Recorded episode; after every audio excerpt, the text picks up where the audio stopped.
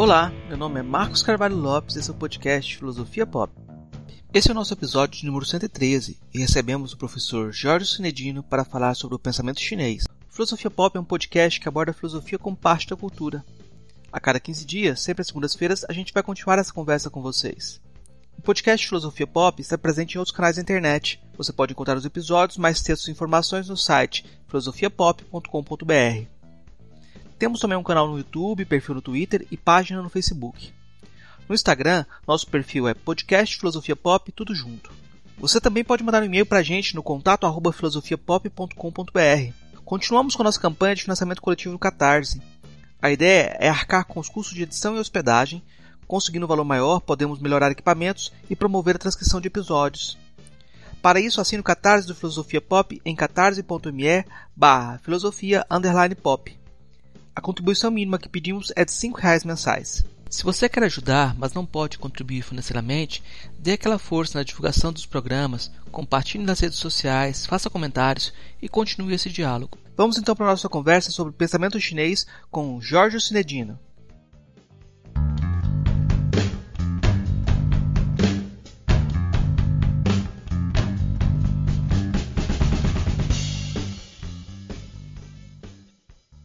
Hoje a gente conversa com o professor Jorge Sinedino, direto de Macau. Ele é sinólogo, tradutor, é, PhD em filosofia chinesa pela Universidade Renmin, da China, mestre na mesma disciplina pela Universidade de Pequim. Organizou edições pioneiras em português dos Analectos e do Dao De Jing. Lançará em, em uma edição dos ensaios de Zhuangzin em 2021. Tem se dedicado à compilação, tradução e investigação de textos clássicos sobre as artes chinesas, publicando artigos e ensaios sobre poética, teoria literária, pintura, caligrafia e música. Mantém um programa semanal sobre pensadores chineses na rádio China Internacional. Então a gente vai conversar um, um pouco hoje com o professor Jorge Sinedino sobre o, o pensamento chinês. E da introdução que o senhor faz aos analectos e ao Dao De Jing, o senhor explica por que é interessante ler essas obras. Eu vou fazer a pergunta geral. Por que estudar filosofia chinesa hoje?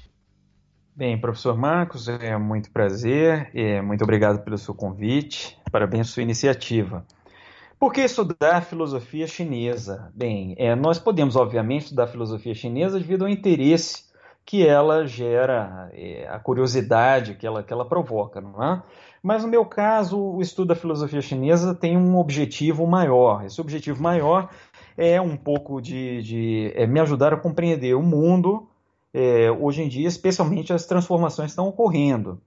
Nós sabemos que a China, é, segundo todos os critérios que possam ser adotados, ela é a grande campeã da globalização. Nós sabemos que a China ela tende a exercer uma influência, um papel é, que talvez venham mesmo a superar os Estados Unidos e os países que antes nós tínhamos como é, o, o, um, um, pouco serviam de orientação para a nossa própria trajetória né, política econômica. Então, acho que isso da filosofia chinesa é uma forma é, de colocar em questão é, os valores que nós temos, a, a, nossa visão de mundo, a nossa visão de sociedade, e assim nós, nós podemos é, continuarmos a, a, a compreender é? como o mundo está se desenvolvendo, qual é a posição que o, o Brasil deve ocupar, é, a, no, a, questão de nossa identidade, a nossa relação é, com essa com essa, essa modernidade continua a, a se transformar. Eu acho que tem essa, essa utilidade. Hoje, quando uh, se aborda a filosofia chinesa, geralmente ela é vista dentro do contexto de uma filosofia mundial, de uma world philosophy. Né? Quais as vantagens dessa abordagem? Como senhor vê essa abordagem?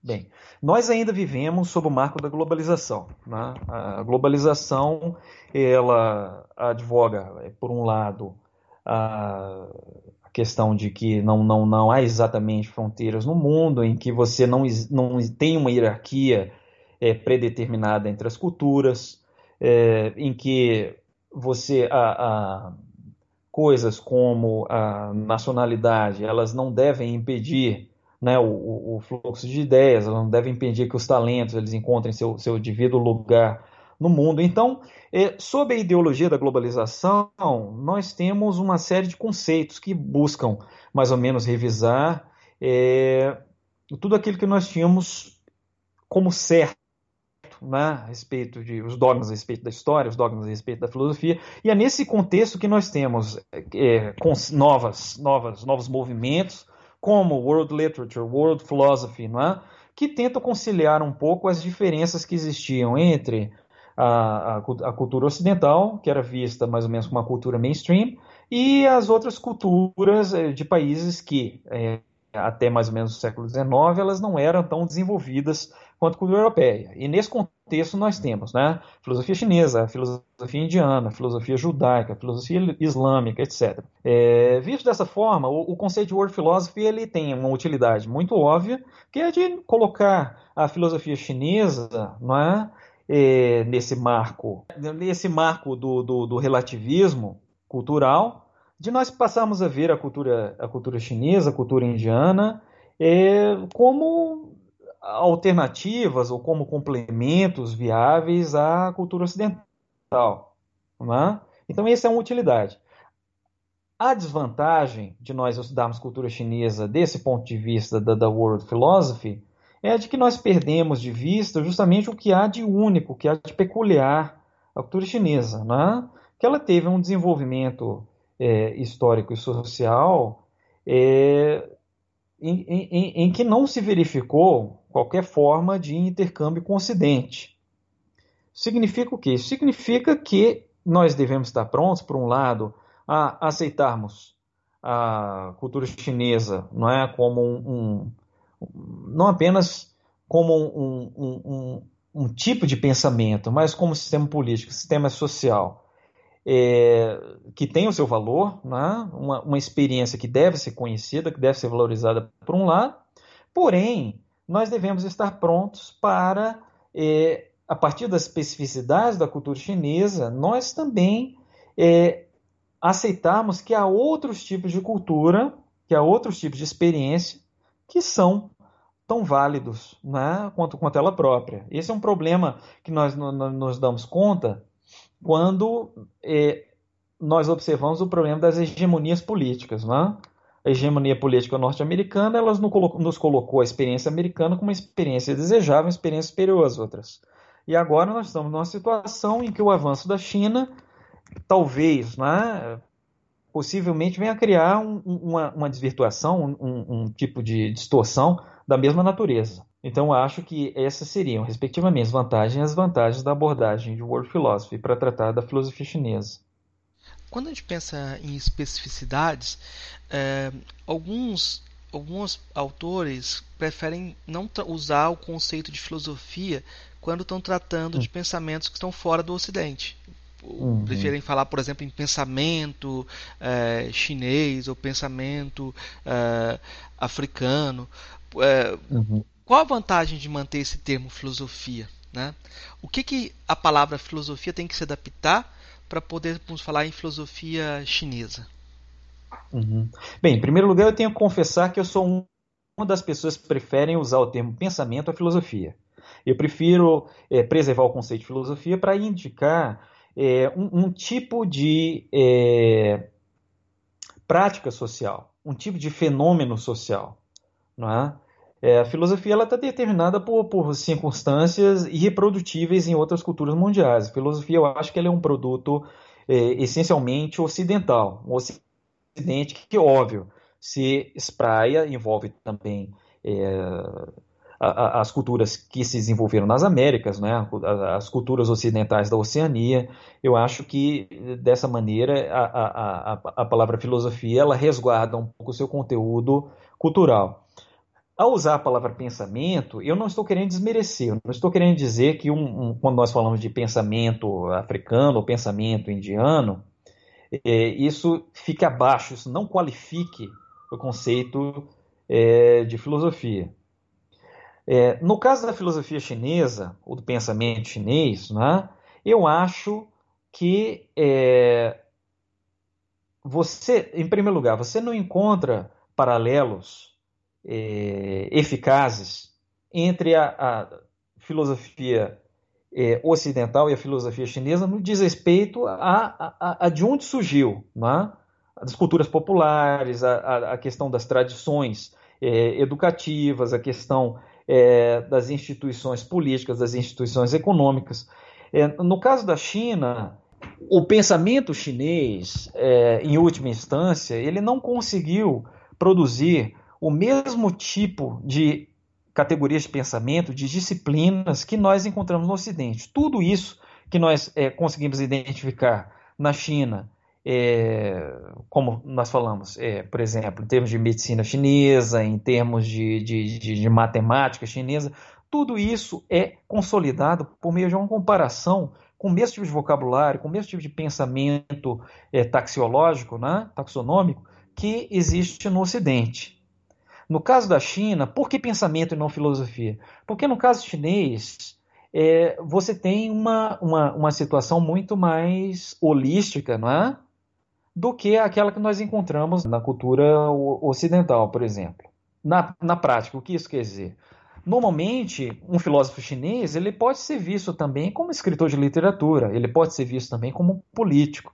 Então, normalmente, nós encontramos nas inscrições do, dos grandes filósofos chineses esse tipo de situação, em que ele é apresentado como é, artista, como filósofo, como político, como matemático, como bruxo. Né? Então, é, é, é, é importante nós estarmos prontos para utilizar esse termo pensamento não para desmerecer essas culturas, mas para dar uma abertura maior, porque elas são holísticas, elas não são, não seguem as categorias de pensamento ocidental.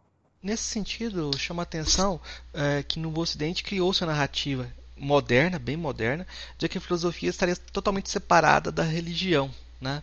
E não tem como pensar uh, uhum. diversas tradições com essa separação. Talvez não, dê, não seja possível uhum. nem pensar a Grécia Antiga, quer dizer, não é possível pensar a Grécia Antiga desse jeito. Mas tem se forçado a barra nesse caminho. Como é que é a relação entre religiosidade e, e, e religião, religiosidade e o pensamento chinês? Essas questões são extremamente complexas, né? Porque remete quando, quando o, o professor coloca essa distinção, filosofia, religião, eu tenho que imediatamente tentar traduzir esses conceitos para a experiência chinesa. Né? O que é religião? Religião em chinês. Religião em chinês, a palavra moderna para religião, ela está ligada a dois conceitos. Um deles é o culto de antepassados e o outro é o ensinamento dos sábios. Né? A palavra chinesa moderna para religião é Zhongjiao. Zong é culto de antepassados é o ensinamento dos sábios se nós observamos bem a, a, a, dessa perspectiva, é? é muito difícil de nós caracterizarmos a religião como um fenômeno é, totalmente desconectado da, da, do pensamento, da filosofia. Por quê? Porque o culto dos antepassados ele é nada mais do que a, a, a, a raiz de onde surgiu a ética chinesa. E a ética chinesa, mais ou menos, é a base da filosofia dele. A filosofia chinesa é um, uma espécie de, de paneticismo, é? em todos os domínios né, da, da, cosmologia, da ontologia. É, nós podemos dizer que esses domínios eles são é, mais ou menos resultado é, de, um, de uma série de crenças originais sobre a, o que é a moralidade humana. E essas crenças sobre a moralidade humana, elas remetem ultimamente à questão do culto dos antepassados. Né? Claro, eu estou falando em termos de filosofia primitiva chinesa. Se nós passarmos para um conceito mais, mais elaborado de religião, por exemplo, das, das religiões institucionais, aí sim, nós temos que eh, tentar ajustar não é, um, um desenvolvimento histórico dessas religiões institucionais ao desenvolvimento histórico do, do, do pensamento chinês. A China é, ela tem tradicionalmente três religiões. Uma delas chama-se confucionismo, uma outra chama-se taoísmo e a terceira chama-se de budismo. Né? budismo não é uma religião chinesa. O budismo ele foi importado, é, no caso chinês, ele foi importado da Ásia Central. Né? É, o pensamento chinês, então, ele tem uma espécie de simbiose com essas três religiões é, institucionais, institucionalizadas. É, no caso do confucionismo, é, ele, além do culto dos antepassados no, na, na, esfera privada, ele também incluía é, os cultos imperiais. É? Isso aí é a dimensão pública do culto confucionismo. Os cultos imperiais eles envolviam, por um lado, é, questão de sacrifícios à, à, memória do imperador, na casa imperial, né, dos pais, dos imperadores, da mãe. É, e também existia uma espécie de culto é, do, de, de, figuras públicas, né, dos grandes sábios. E aí você tem, tinha cerimônias sacrificais para esses indivíduos, em que a memória e os ensinamentos deles eram celebrados.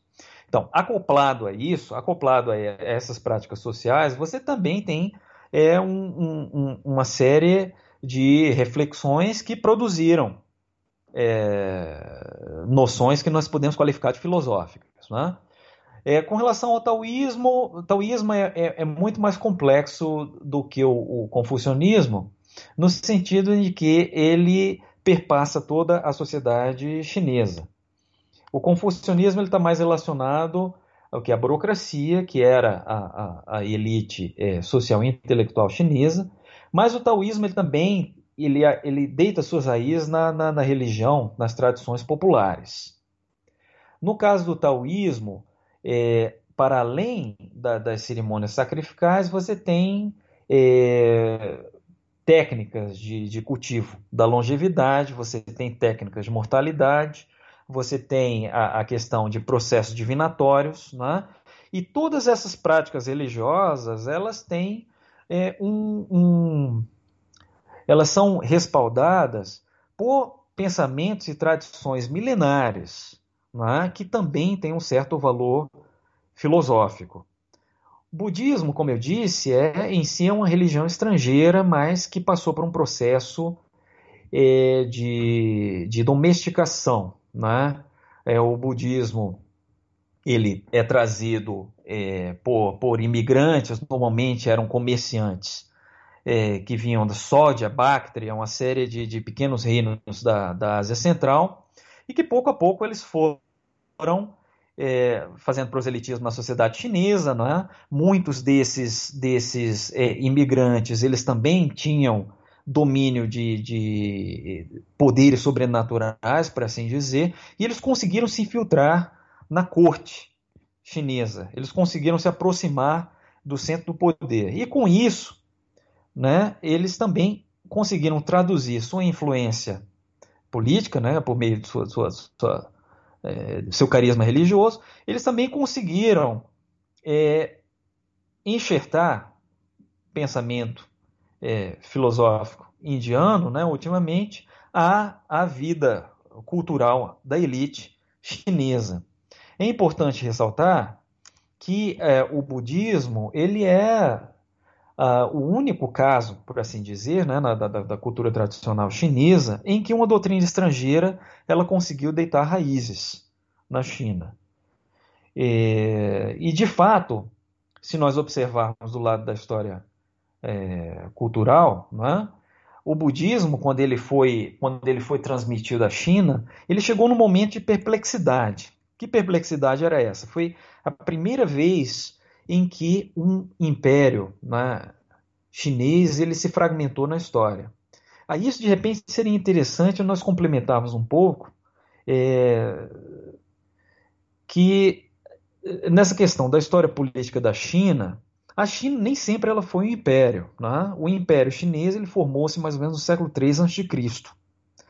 Então esse primeiro império, ou primeiro grupo de duas dinastias, né, ele passou por um longo processo de esfacelamento e quando chegou no século III de nossa era, você teve uma grande convulsão social na China, que foi também reforçada pela entrada de povos estrangeiros, que os chineses consideravam bárbaros. Né?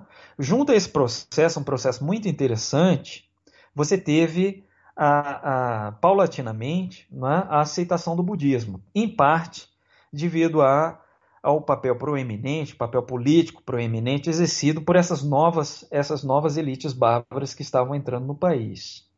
Então, eu estou tentando explicar de que maneira a, as três religiões institucionais elas conseguiram é, produzir pensamento, elas conseguiram se traduzir é, em, em, três doutrinas filosóficas. Né? Mas essas doutrinas filosóficas, mais uma vez, elas estão ligadas ao pensamento religioso, elas são holísticas, elas não estão vocacionadas a responder questões limitadas, como ah, essas a que nós estamos habituados né, quando nós tratamos de filosofia ocidental moderna. Elas querem resolver todos os problemas, desde a questão a questões é, transcendentes de espiritualidade até questões mais comezinhas de como se deve governar o país, de como você deve organizar as atividades econômicas. Então, é, é, é mais uma vez, né, eu estou justificando, é por isso que é mais interessante nós falávamos no primeiro momento de pensamento chinês, que esse pensamento ele transcende as fronteiras da, da filosofia, do que nós compreendemos como filosofia. Eu acho que isso já explicou um pouco do pano de fundo do pensamento chinês, institucional, né? Hum. Eu acho que eu poderia complementar um pouquinho, né? O, por que isso é importante? Por que é importante nós compreendermos um pano de fundo institucional de um pensamento ou de uma filosofia? As ideias elas não existem é, livres na atmosfera. Né? As ideias, elas. É, é aquele debate, né? Materialismo ou idealismo? Tanto um como o outro. As ideias, elas estão imbricadas num processo social, um processo econômico produtivo. As ideias, elas, elas motivam as transformações materiais. Ao mesmo tempo em que os avanços tecnológicos, eles também refinam as nossas ideias, né? Então, esse, esse ponto de partida eu acho que nós todos podemos aceitar.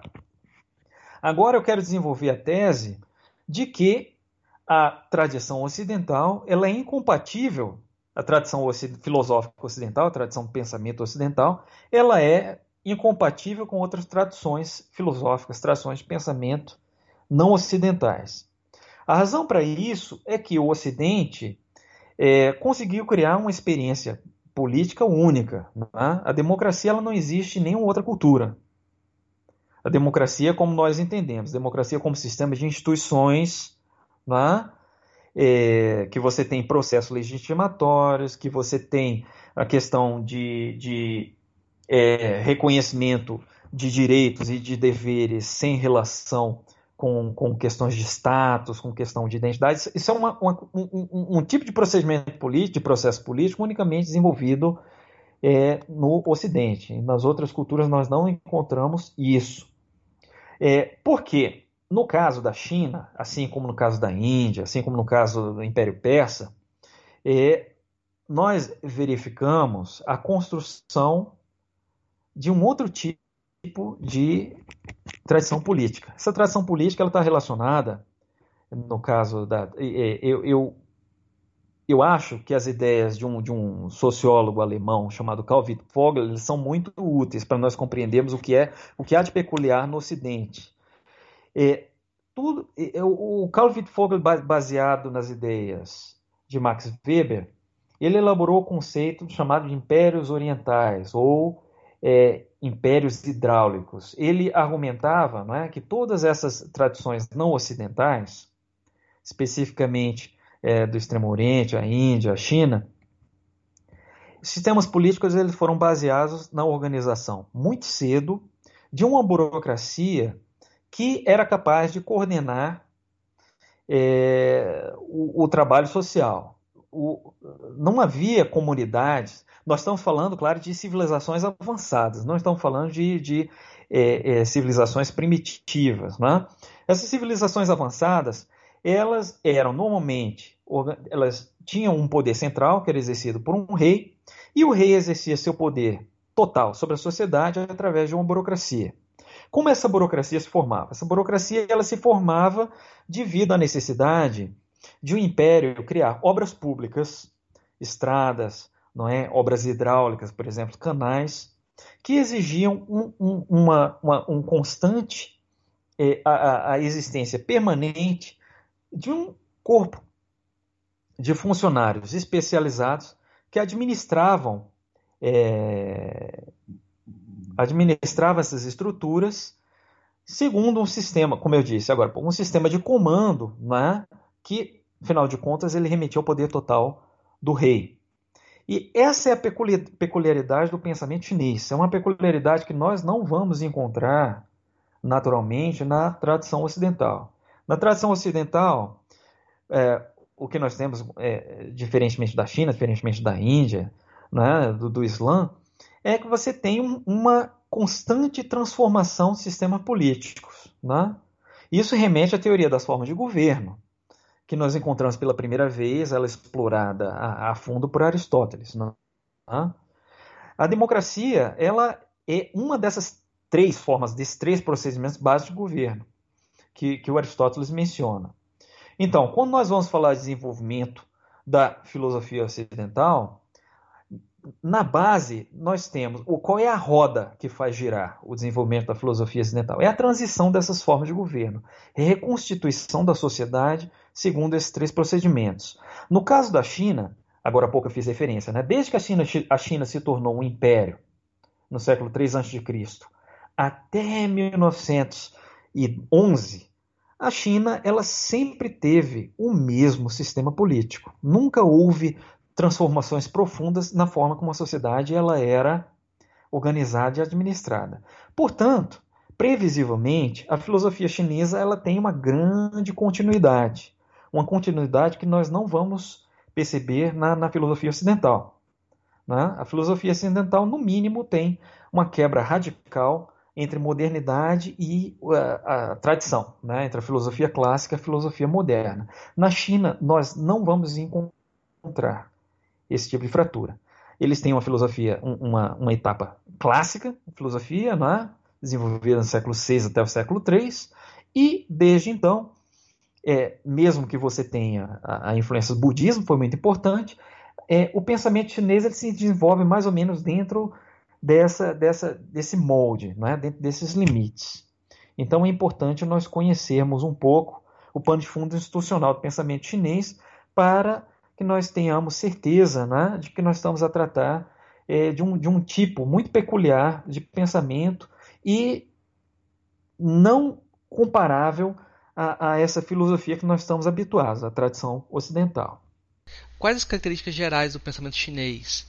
É, eu tenho desenvolvido isso numa abordagem sociológica, né? Uhum, exato. Eu acho que é, hoje em dia, né, depois da globalização, eu acho que vale a pena nós tentarmos colocar em questão todas as verdades recebidas. Né?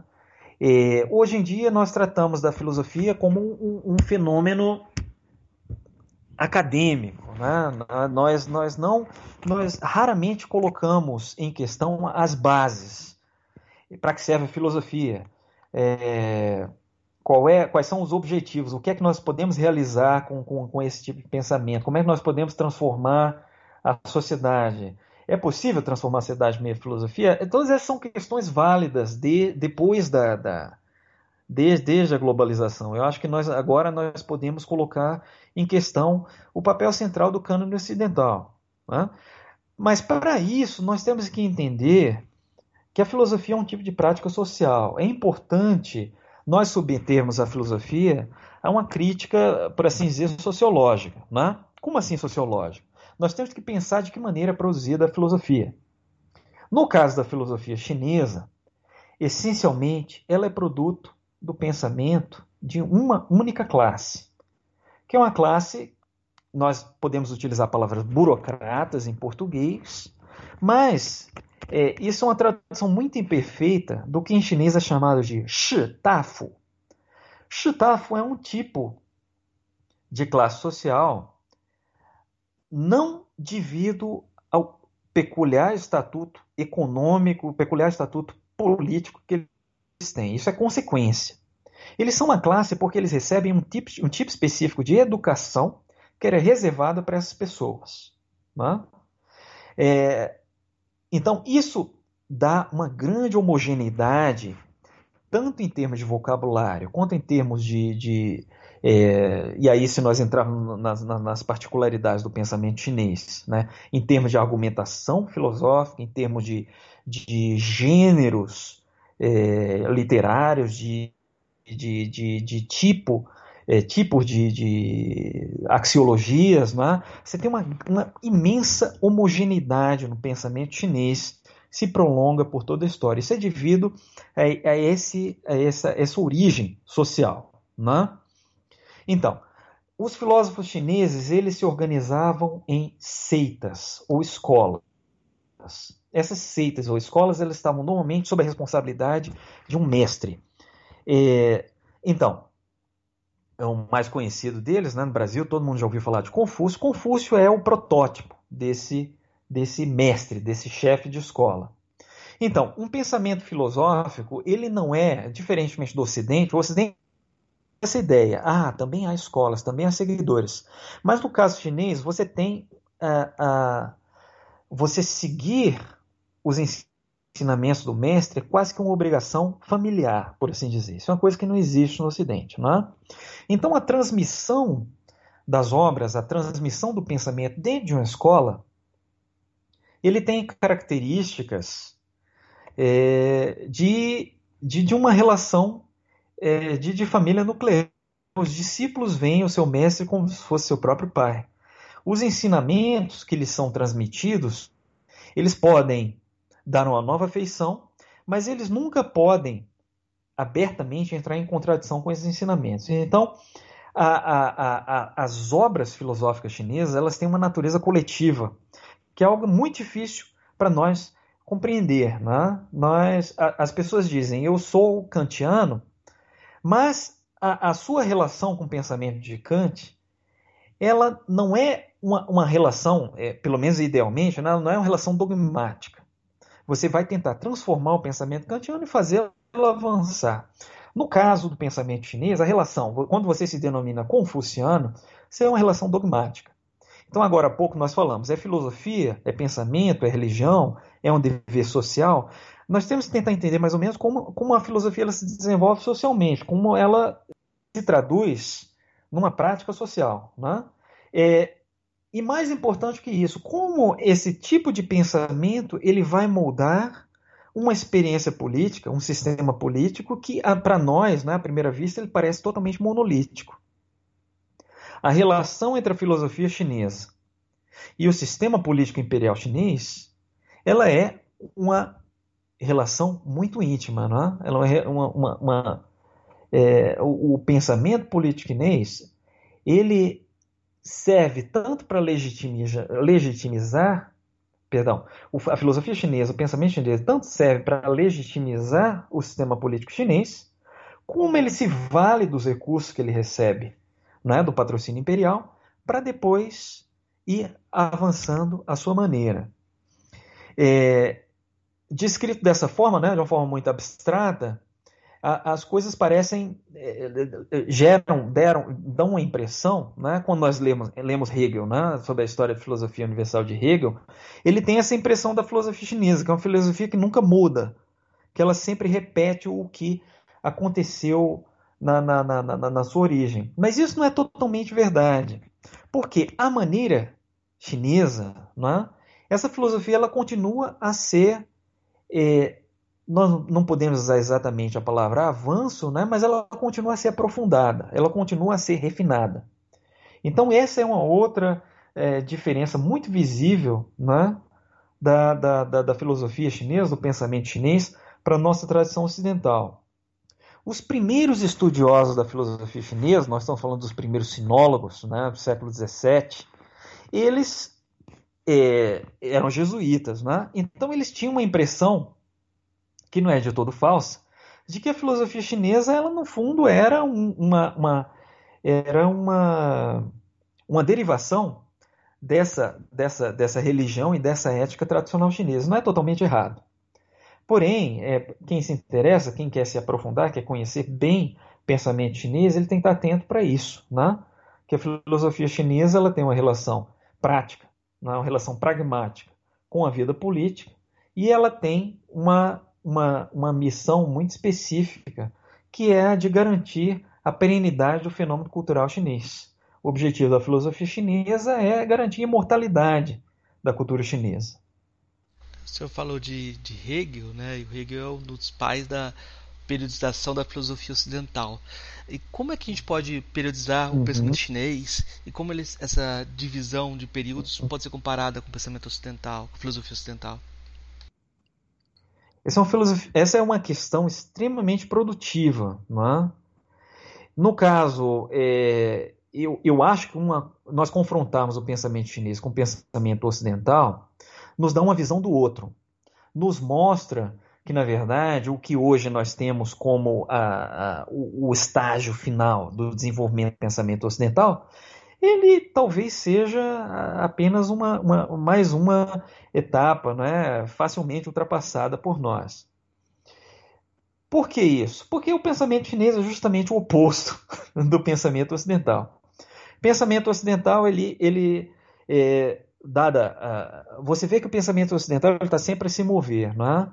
Uh, no caso, ele se origina na Grécia, né, com influxos importantes uma influência importante da, da, da, da cultura egípcia, uma influência importante da cultura, da cultura persa.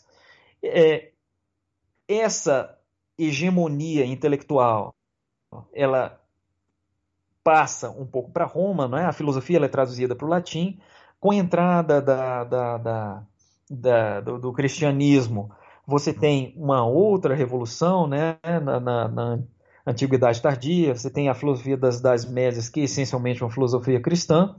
Depois você tem um movimento paulatino de negação do cristianismo. Aí você começa a modernidade, que se radicaliza um pouco com a, com a experiência é, imperial, com as guerras mundiais, aí você tem o surgimento da pós-modernidade, né, que nada mais é do que a tentativa de você negar tudo que veio antes, de você tentar buscar uma síntese não é, com a cultura mundial, aquilo que nós falamos agora há pouco da, da World Philosophy. Tá. Então, essa é mais ou menos, a, esse é o frame of mind, essa é mais ou menos a mentalidade é, que, que é revelada para nós pela filosofia ocidental. No caso da filosofia chinesa, é uma filosofia de continuidade. A periodização que nós podemos utilizar, ela, ela segue claramente a história política. Não é? É, por um lado, agora há pouco eu mencionei não é? o marco fundamental para nós compreendermos a cultura chinesa é a criação de um sistema imperial no século III a.C. Antes do século III a.C., até a pré-história, você tinha a figura do rei. Mas esse rei, ele liderava uma, uma o que nós chamamos de uma federação militar. Ele era um chefe militar e ele era reconhecido como líder por um conjunto de clãs né, que tinham de fato a dominação é, sobre a, a, a, as massas de agricultores. Né? Você tinha, se chama da, da, da violência legítima. É, então, uma formação, é, é, é, é essa cultura pré-imperial, ela criou um conjunto de disciplinas, nós podemos chamar disciplinas práticas, não é? Por exemplo, condução de carruagem, arco e flecha, questão de aritmética básica. Bem, dessas disciplinas, você tem pouco a pouco a formação de disciplinas intelectuais. Essas disciplinas intelectuais elas estão ligadas a manuais, né? É, de, de, de, que compilavam conhecimentos práticos, por exemplo, sobre a etiqueta utilizada na corte, por exemplo, as crônicas históricas, por exemplo, o manual de adivinhação, é, por exemplo, é, a questão da música ritual utilizada na corte. Então, é, essa revolução educacional que aconteceu antes da unificação imperial, ela criou uma cultura, uma alta cultura, que serviu de base para a, a, formação das escolas que nós consideramos né, escolas filosóficas. Na verdade, elas são formas de lidar com o fato de que a China ela estava produzindo um sistema burocrático unificado que ia acabar com a existência das velhas, das velhas oligarquias militares. Então, na base de toda essa transformação social, você tem é, é, um, um conjunto de escolas que tentam explicar por que a China antiga ela está a se desfazer e por que o império ele está a surgir. Então esse é o primeiro período, né? eu tentei dar as linhas gerais, qual é a significância social desse primeiro período, que nós chamamos do período clássico do pensamento chinês. Esse período se estende, se, se estende mais ou menos do século VI até o século III. Quando você tem a unificação imperial da China, que você tem uma burocracia única, né, que atua em todo o país, essa burocracia age em nome do imperador, você precisa padronizar o pensamento. Você precisa é, garantir com que essas disciplinas elas sejam ensinadas da mesma forma, é? independentemente de qual seja a cultura local. Então, essa é a etapa que nós podemos chamar da etapa da criação de sistema de clássicos ortodoxos. Aí vem uma pergunta muito pertinente: né? quanto tempo durou essa etapa é, dos clássicos ortodoxos? A etapa clássica, por assim dizer, né? ela durou apenas três séculos. A etapa da ortodoxia ela se estendeu até o século XX, início do século XX. Para além dessa ortodoxia cultural, claro que você tinha movimentos sociais.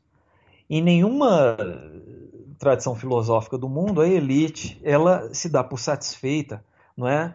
é com, com, com, com a, a, as mesmas vogas intelectuais. Com o passar do tempo, você vê que as elites elas sempre tendem a renovar seu pensamento, elas sempre tendem a, a, agregar novos elementos. E esses novos elementos, é, de uma forma ou de outra, eles impelem não é, a, a transformação da cultura. Pois bem, é, presumindo a existência desse sistema de clássicos ortodoxos, o que são os clássicos ortodoxos? Como eu disse agora há pouco, né, esses clássicos ortodoxos são aqueles mesmos livros criados, é, compilados no contexto pré-imperial, que depois eles foram sujeitos a um processo de contínua exegese. Né? Eles continuaram a ser explicados. É, desde o século III, quando você tem a formação é, do que eles chamam o sistema dos doutores. Né? Os doutores eram funcionários imperiais cujo único trabalho era fazer scholarship, era explicar de que maneira os clássicos ortodoxos se aplicavam à vida do dia a dia, né? do dia, vida política, vida econômica, etc. Então, esse sistema de classes ortodoxos começaram com cinco e terminaram em número de 13, né? eles foram expandidos paulatinamente, né? Cinco no século III a.C., chegaram ao número máximo de 13 no século XI. Pois bem, esse sistema ele continua a existir, ele continua a ser o mainstream da cultura chinesa. É, se você queria, se um indivíduo tinha interesse em se tornar um membro da elite, ele tinha que se submeter a exames ou a um sistema de, de recomendação que exigia que ele memorizasse esses clássicos. Né? Era assim que ele se tornava um burocrata na China antiga. Pois bem, essa, esse é o mainstream. Né? Essa é a, a... Para além desse mainstream, você também tinha vogas né? que se desenvolviam dentro da elite, fora do trabalho burocrático. E é nesse contexto que nós temos é? É, por exemplo, nós vamos falar, é, eu, eu, disse agora há pouco, é? o, primeiro, o primeiro império chinês, o império arcaico chinês, é? das dinastias Qin e Han, ele termina no século III depois de Cristo. Com essas convulsões sociais, a China, ela até o século VI, ou seja, durante três séculos, ela existe como um, uma, uma, uma, série de reinos né, que lutavam para tentar restabelecer o Império Unificado. Durante esse período, que nós chamamos de período de desunião, você teve é, um, um, uma série de, de, de vogas né, é, ligadas às cortes desses diferentes regimes políticos, que tentaram agregar novos elementos ao sistema dos clássicos ortodoxos. E é, é nesse contexto que você tem, mais ou menos, a interrelação, a interação entre taoísmo e budismo, é, que vai promover, no caso da China, um dos maiores movimentos de tradução já verificados em toda a história da humanidade. É, Hoje em dia, isso vale, vale a pena fazer referência, não é? Quem quer estudar budismo, quem quer conhecer toda a história, todas as etapas de desenvolvimento do budismo, não é? é Índia, passando pela, pela, pela Ásia Central, é, depois essa a forma como o budismo ele se espraiou, ele se enraizou é, na, na, na, em outros países, né? você somente é capaz de compreender esse processo por meio das tradições que foram feitas para o chinês. O chinês ele tem hoje em dia traduzidas coleções de todas as diferentes seitas, né? sejam elas autóctones à Índia, sejam elas propriamente criadas na, na Ásia Central ou é, no, no, no continente chinês. Então, esse processo de tradução do budismo para a China, ele estava relacionado a, um, a uma forte, a um forte interesse das elites né, por questões que antes não eram tratadas na filosofia clássica chinesa. E aí você tem um enriquecimento é, muito notado em termos de epistemologia, em termos de psicologia, que eram disciplinas que nunca foram muito exploradas né, antes da entrada do budismo na China. O taoísmo também é uma, uma doutrina interessante, é um tipo de pensamento interessante. Porque o taoísmo ele está aberto a uma investigação da natureza é, de uma forma que o pensamento mais, mais ortodoxo chinês, né, o confucionismo, ele não, não está aberto. No caso, está curiosamente vinculado, não um tipo de, de curiosidade natural, uma vontade de saber, não é? que é uma característica muito dos gregos, mas há uma, uma questão utilitária, que é a busca da longevidade. É, no caso, todos os desenvolvimentos que nós conhecemos é, na China, em termos de matemática, de cálculo, né, de química, estão relacionados a práticas taoístas. Essas práticas, por exemplo, envolvem é, o que eu acho no Brasil nós conhecemos, né, o Feng Shui, Feng Shui. É, mais ou menos, qual é a, a, a, questão básica do Feng Shui? Onde é que eu devo construir minha casa para que eu tenha sorte? Onde é que eu devo ser enterrado para que o, os meus a, os meus descendentes eles tenham uma vida uma vida feliz, não é? E eu tenha uma, uma boa sorte no é, além túmulo. Tudo isso foi mais ou menos desenvolvido pelos taoístas. É, invenção da bússola, né? invenção da pólvora, questão da, da alquimia interior, dos elixirs longevidade, que deram grande impulso ao desenvolvimento da química. É, são questões que não eram presentes para as outras, para as outras, para os outros ramos de investigação intelectual na China. Então, tudo isso é o que eu estou querendo afirmar, querendo mostrar. Bem, você teve três séculos, período clássico, né? Depois você teve é, quantos? É, 19, 22, mais ou menos 20 séculos, 21 séculos de ortodoxia. Mas essa ortodoxia, não é? Ela é ela é rígida, ela não, não, não, não apresenta grandes quebras, ela não tem break, breakthroughs, né, visto de fora, mas visto de dentro, você tem que compreender mais ou menos como é que as elites, né, elas é, importavam novas questões do interior, como é que ela, do, do, exterior, como elas descobriam novas questões é, por meio de, de, de é, é, novos, novos interesses desvinculados da vida burocrática. E por esse lado nós, nós conseguimos é, identificar uma, uma grande vitalidade no pensamento chinês. E o que é o pensamento clássico chinês é, do século 6 a 3 a.C.? O que seria esse pensamento clássico chinês? Pois bem, então, agora há pouco eu disse que antes da unificação imperial é, você tinha um sistema, uma federação militar na China. Essa federação militar, ela também tinha uma cultura de elite, que envolvia um conjunto de disciplinas práticas. Né? Eu disse agora há pouco, condução de carruagem, arco e flecha, é, aritmética, não é? A, a, questão a escrita propriamente dita, a questão de registros, contabilidade, etc. Por que isso? Porque eles eram os administradores, não é? eles tinham que é, coordenar o trabalho agrário, eles tinham que, é, no caso, preparar para a guerra, preparar para a proteção do seu território. Essa cultura de elite, ela foi absorvida pelos ancestrais do, dos futuros burocratas, aqueles que trabalhavam na, na burocracia especializada, burocracia imperial. Né? Mas essas pessoas, é, elas não apenas é, tratavam de uma forma mais. mais é, eles trataram dessa, dessa tradição é, dos clássicos ortodoxos de uma forma muito, muito criativa. Como assim criativa?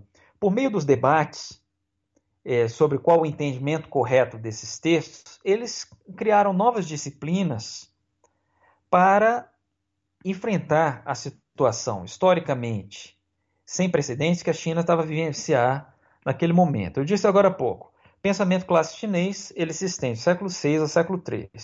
Qual era a situação da China nessa época? Aquele sistema de federação militar estava se desfazer, estavam a aparecer novos atores, não é? é que tinham uma dimensão, que tinham uma capacidade militar muito superior àquela que existia previamente. Eu estou tentando evitar nomes, porque os nomes chineses eles são, são é, é, de repente, eles são difíceis de perceber. Então, é, é, é importante nós termos é, em mente que a, a, China ela nem sempre foi um império.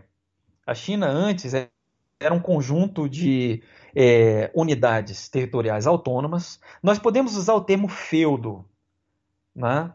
mas o feudo ele também dá a impressão que você tem que você tem um, um, uma, uma, uma independência muito grande entre as aristocracias enfeudadas e a autoridade central do rei. Isso não era o caso da China. Porque no caso chinês, essa federação militar, que eu tinha referido agora há pouco, ela era sacramentada, sedimentada, uma série de é, cerimônias religiosas.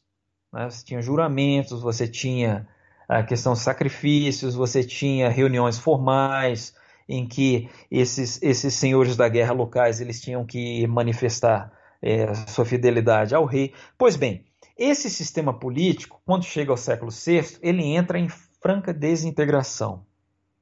Por quê? Porque, em primeiro lugar, estão aparecendo nações, é, não sei se eu posso usar esse termo, não chinesas, né? Naquela época elas, elas eram percebidas como nações estrangeiras, que Curiosamente, elas tinham uma dimensão territorial, uma dimensão populacional que era maior do que é, aquela que se considerava a tempo propriamente a China. China né, não, não é país do meio. China, originalmente, queria dizer países do meio. Eram todo o conjunto, o conjunto daqueles feudos né, que estavam ligados a uma corte central corte central chamada de Zhou. Zhou era o nome da, da última dinastia pré-imperial. Então, nesse período clássico, Zhou estava sob a ameaça, uma forte ameaça dessas nações estrangeiras. Então surgiu um conjunto de pensadores que tinham visões diferentes de como Zhou poderia é, restabelecer seu domínio sobre os países do meio, sobre tudo, sobre o céu, como eles chamam. É dessa época que nós temos, por exemplo, a escola confuciana, né? Confúcio, 476 a.C. É, ele começa a organizar um, um grupo de, de é, pessoas que tinham mais ou menos as mesmas concepções que ele, e ele começa a transmitir uma série de conhecimentos que ele entendia que era que representavam a ortodoxia política, a ortodoxia, a ortodoxia cultural chinesa. Né? Mas, ao mesmo tempo, Confúcio, obviamente, ele não tinha condições de, de impor seu pensamento a outros grupos. Então, você teve é, organização é, de outras escolas em torno de mestres diferentes. Então, esse período clássico chinês ele é, também é conhecido como período das 100 escolas. O número não era tão grande, não chegava a 100, não é? Se você vê a, a, a lista das escolas, tal, tal como há na, na, primeira crônica histórica chinesa, você tem uma, uma dúzia, mais ou menos. Mas, de qualquer forma, havia diferenças bastantes entre essas 12 escolas para que elas fossem vistas na China da época como oferecendo alternativas diferentes como o país deveria se desenvolver. Né? Então, é desse, desse, desse caldo, né, dessa diversidade de pontos de vista, você hoje em dia ainda pode é, conferir né, a, a, como, como você tinha uma diversidade de visões por meio das obras que chegaram a nós.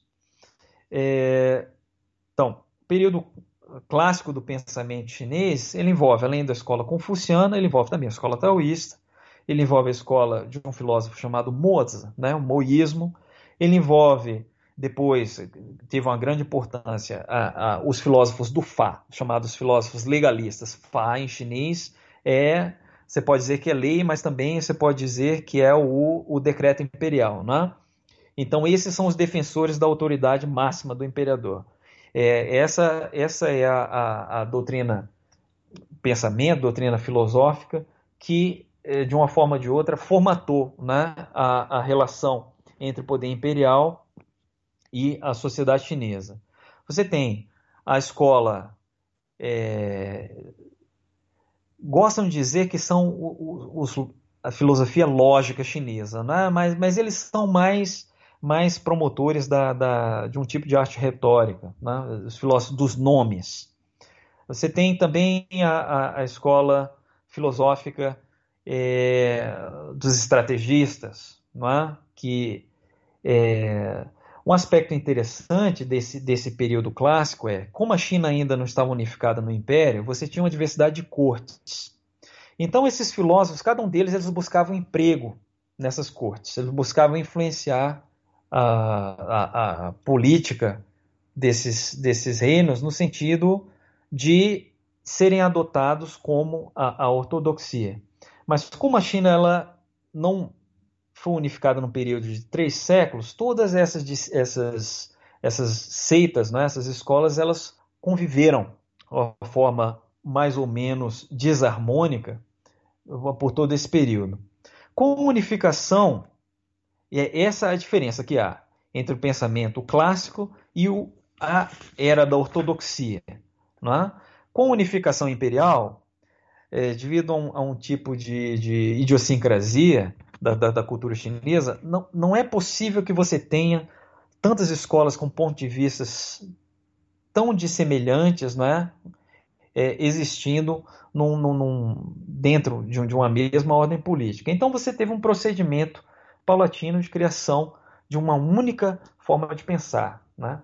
que era referendada pelo poder imperial. Então essa é a grande diferença entre a etapa do pensamento clássico, em que há uma diversidade de escolas e a etapa posterior, a etapa da ortodoxia, é? em que você tem uma única ideologia burocrática que é fundada no sistema dos clássicos ortodoxos. Ah, por que os períodos de maior criatividade intelectual na China são justamente os de maior desordem social e política?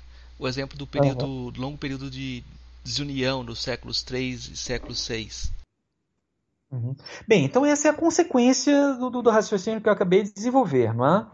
Quando você tem uma autoridade política central estável, ele, é, essa é, é, é dos interesses dessa ordem política que não haja dissidência. Né? É necessário você ter uma unificação das mentes, é necessário você ter uma única forma de pensar que ela é aplicada é, dessa forma em todo o território nacional. Consequentemente, os períodos de maior desordem sociopolítica, eles criam alternativas, eles criam oportunidades.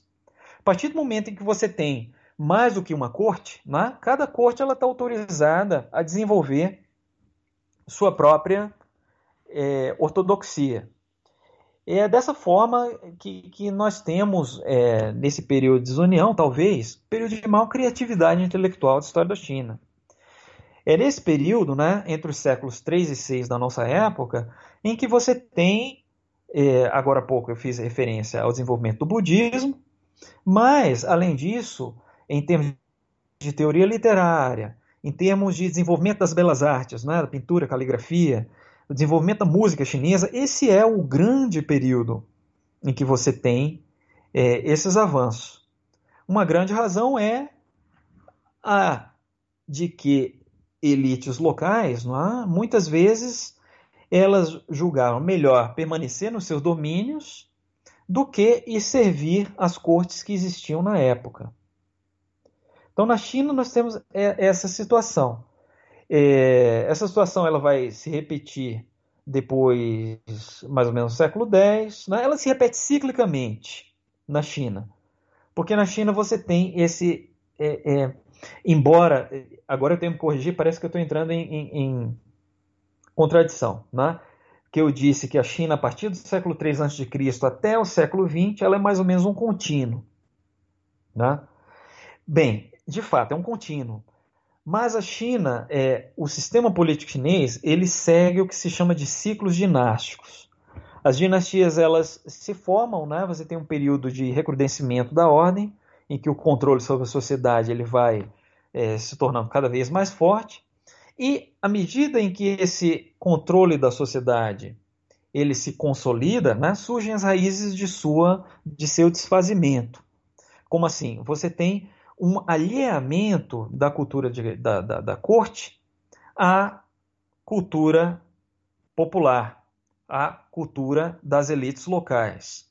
E é justamente nesse processo né, que as as elites locais elas também, é, num primeiro momento, elas dão impulso a novas ideias, a novas formas de pensar. O problema é que no momento em que uma, uma, uma antiga elite local ela se transforma na nova elite imperial, ela utiliza aqueles mesmos mecanismos de controle social, né, de unificação intelectual que as dinastias anteriores tinham utilizado. Então a China é muito interessante por isso. Né? Por um lado, você tem a ortodoxia é, imperial, e pelo outro, você tem é, essa diversidade de culturas locais, é? que nos momentos em que não há um controle central, elas chegam a, a, a criar altas culturas, elas chegam a criar vogas intelectuais é, às vezes, tão representativas como, quanto aquelas que eram defendidas pelo, pelo governo imperial, quando estavam no poder. É, de que maneira o budismo influenciou o pensamento chinês nos séculos 3 a 11? Bem, como eu disse, não é? o significado maior do budismo é que é o único caso de importação cultural de uma outra alta civilização, no caso, o contexto da história chinesa. A cultura chinesa, ela, do início ao fim, ela é uma cultura autóctone. Nós vemos que, que não sei é, como é que a, a, a China promove sua imagem no Brasil, mas a China ela tem uma, uma, uma identidade cultural extremamente forte e consolidada ao longo de 3 mil anos né, de cultura é, escrita. É, no caso, o budismo é a única exceção. Por que o budismo é a única exceção? Primeiro lugar, como eu disse agora há pouco, né, o budismo ele entra no momento que o poder imperial na China estava muito, muito fraco. Além disso, o budismo ele é trazido por nações é, é, bárbaras, né, da perspectiva da cultura, da cultura oficial chinesa. Óbvio, essas nações bárbaras, paulatinamente, elas foram significadas, elas se transformaram em novas é, vertentes da, da, da cultura chinesa. Mas o, o budismo é muito importante por isso, né? nesse plano da transformação da, da cultura chinesa, da transformação social chinesa. O budismo ele também é importante um lado institucional. Eu, eu mencionei não é, que a, a religião clássica chinesa, a religião tradicional chinesa, de culto aos antepassados. Mas depois, na China, desenvolveu-se também a religião institucional. Como assim uma religião institucional? Você tem uma igreja, né? Você tem uma instituição, a igreja, você tem um clero, você tem um conjunto de textos religiosos, né? os três elementos da religião institucional. O budismo, quando chega à China, traz toda essa estrutura. Hoje, quando nós falamos da, da religião taoísta, a religião taoísta ela não é o taoísmo primitivo. Essa religião taoísta ela copiou né, a organização da, da igreja budista ela adotou o sistema monástico, né, o sistema formal, hierárquico, monasticismo, e ela também criou o seu sistema de classe, de perdão, de escrituras religiosas baseado no exemplo dado pelo budismo. O budismo ele foi extremamente importante é, é, para a espiritualidade chinesa, porque ele consolidou, eu, eu, disse agora há pouco, né, em termos filosóficos, o budismo ele é, é, aprofundou a psicologia, o estudo da psicologia na China. É, a questão é, também, questão de epistemologia, né? como é que se dá o conhecimento, conhecimento da realidade. Mas o budismo, ele enriqueceu muito a visão chinesa da vida além túmulo, da vida espiritual. É, o budismo ele também criou algo que não existia na China, que é a ideia de fé, né? assim como nós usamos a palavra fé, de você acreditar é, numa deidade, mesmo que tecnicamente o Buda não seja um deus, né? É, não, não exista deuses, né? é, mas, mas o Buda é, ele transmitiu para os chineses a, a ideia de que é possível, por meio de atos de é, manifestação de fé, de você obter benesses. Né? Isso é uma coisa que na, na, na tradição chinesa, é, essa relação entre, entre o, os homens e Deus, ela era uma relação de troca. O, os sacrifícios que o, os chineses da, da, China realmente arcaica realizavam era uma espécie de é, como é que eu, é, de você subornar os deuses para que você obtivesse aquelas benesses. Com a entrada do budismo, você tem uma, uma revolução radical da espiritualidade chinesa. Né? E realmente, nesse momento, começa a aparecer é, um, um, um, sentimento, um tipo de, de relação com o transcendente que nós podemos é, compreender né, dentro da nossa, da nossa, da nossa tradição, tradição cristã. É, o budismo ele também foi extremamente importante para a disseminação do conhecimento às classes mais baixas. Esse é um problema espinhoso né, da, da cultura chinesa. Nós sabemos que os chineses eles inventaram a, a impressão gráfica, não é? É, curiosamente, a invenção da imprensa ela está ligada à disseminação dos sutras, dos clássicos, da, da, dos, das escrituras religiosas budistas. Né? É, então, essa também foi uma, uma, uma, influência muito, muito profunda do budismo. É, o, em termos de, de vida social, é, os budistas também trouxeram para a China é, a, a noção de beneficência. A China, dada a influência do pensamento ortodoxo, o pensamento budista, ela é, dava muita importância às relações familiares, culto de antepassados. Né? Era uma relação fechada. Você, a, a mentalidade clássica chinesa, né? você não tinha obrigação ética imediata para com os membros de outros clãs. O budismo ele quebrou um pouco isso. Porque o budismo ele percebe ah, os homens como uma os homens, os animais, né, todos os seres vivos como um, um tipo de comunidade e que não existe já que os budistas eles, eles falam de samsara, eles falam de reencarnação, é, o, o, os espíritos eles não circulam dentro de um único clã. Então o culto aos antepassados em si ele não faz muito sentido, né? Então é, é, é o budismo ele também exerceu essa, essa influência radical em que a partir é, desses, depois desses séculos da entrada do budismo, começaram a aparecer realmente orfanatos, começaram a aparecer hospitais, né? Eu falo de orfanatos, eu falo de hospitais, mas quem vê de fora, tudo isso eram, eram monastérios budistas, né? Mas lá eles ofereciam esses serviços sociais. Então eu acho que é, a influência do budismo ela tem que ser vista numa, numa diversidade de planos, é imensa, né? A influência budista sobre as artes chinesas também é, é, é muito evidente. É, por exemplo, em termos de, de, o desenvolvimento da poesia clássica chinesa, ela também sofreu é, uma, uma, uma influência muito evidente dos sutras budistas. Os sutras budistas eles é, ofereceram um tipo de vocabulário né, que é, nós podemos afirmar com, com uma, uma, uma, certeza que é um tipo de vocabulário, é, percepção da realidade, a ideia do nada, a ideia do vazio, né?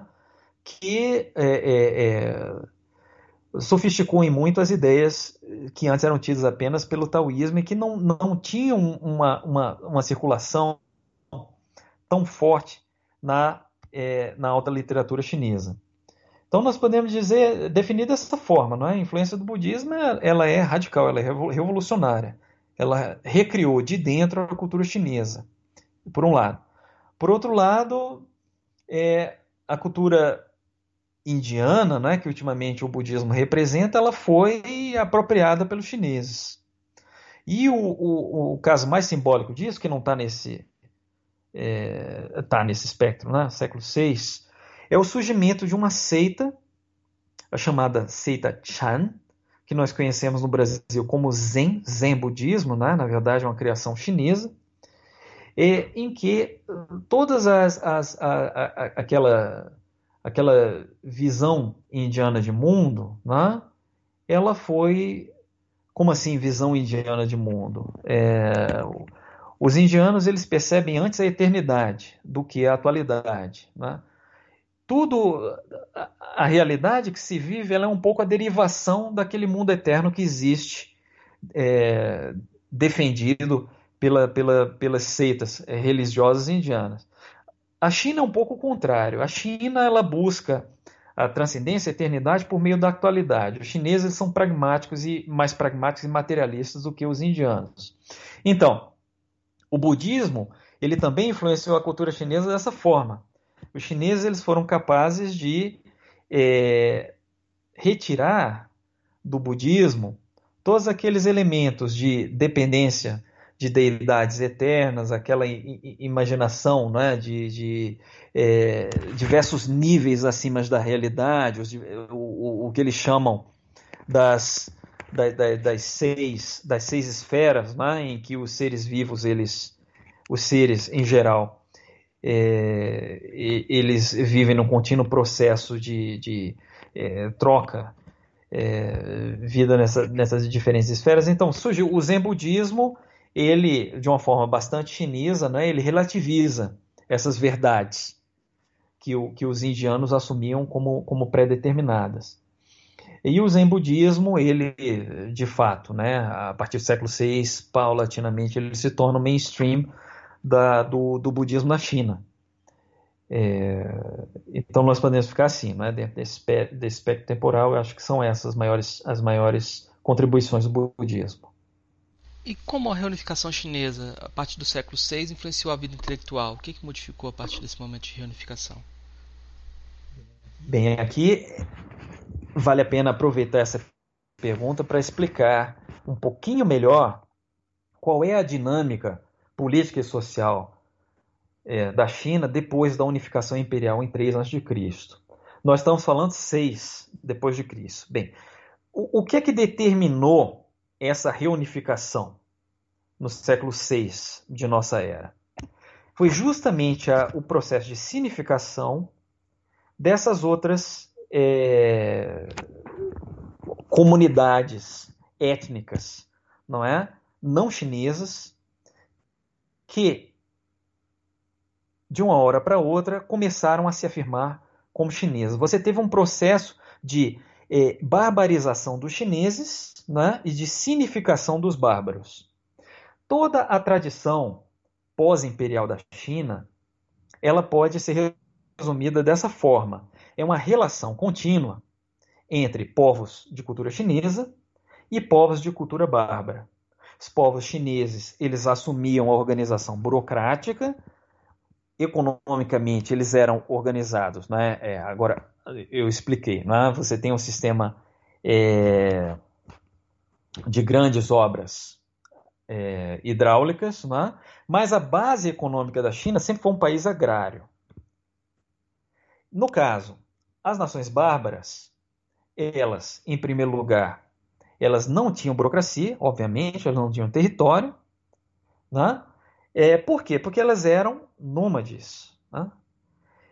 Então, quando nós vamos falar do, da, da por que o, o, império, os impérios chineses, né, eles se formam, eles se desfazem para se formarem de novo?